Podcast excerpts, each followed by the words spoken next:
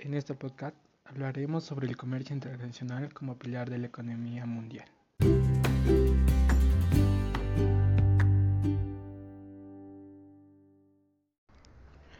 Hoy estaré hablando sobre el impacto de medios digitales y plataformas tecnológicas.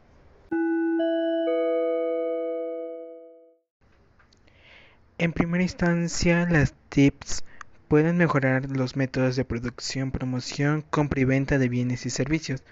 Por ejemplo, para las pymes se pueden utilizar las subastas o los intercambios en línea para poder comprar o vender desde partes para automóviles hasta almendras, calzado o flores.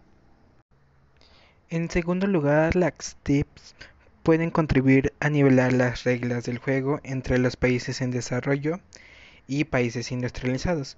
Por ejemplo, dado que la Internet es un, sistema mundial, la ubicación geográfica de las empresas es un factor que cada vez menos importa.